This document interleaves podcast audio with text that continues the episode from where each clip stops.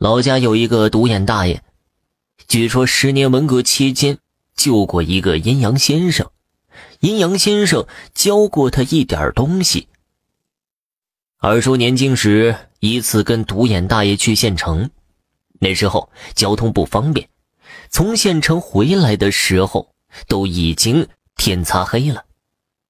我二叔说，那时候从县城到我们村那叫一个地广人稀。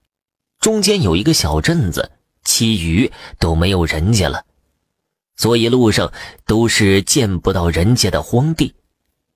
二叔和独眼大爷准备上半夜赶到中间那个小镇再歇脚，于是二人肩并肩踩着月色，一边聊一边走。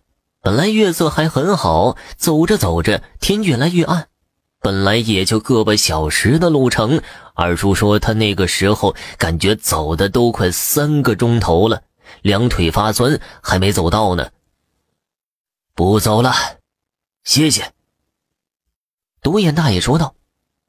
二叔后来回忆说，独眼大爷说这话的时候很大声，好像啊说给第三个人一样。二叔和独眼大爷席地而坐。他掏出烟给独眼大爷，自己也叼上。问题来了，火柴点不着。二叔连续点了五六根，都是冒点火星就灭了。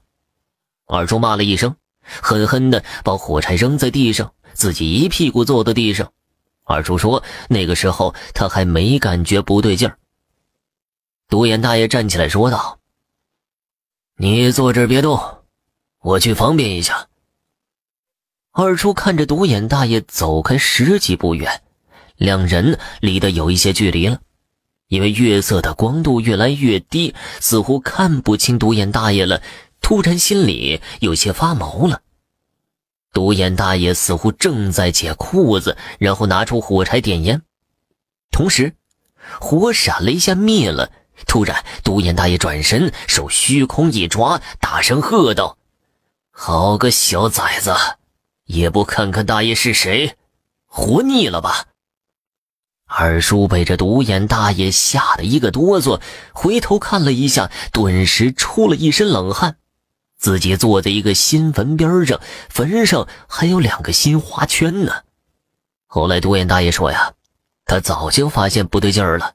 他们遇到鬼打墙，一个五六岁的小鬼儿一直跟着二人，把他们困到了这个新坟地。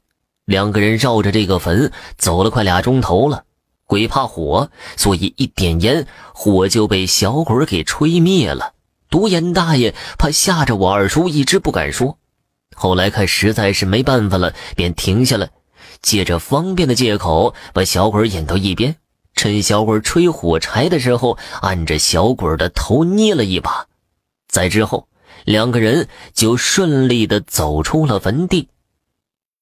好了，听众朋友，本集播讲完毕，感谢您的收听。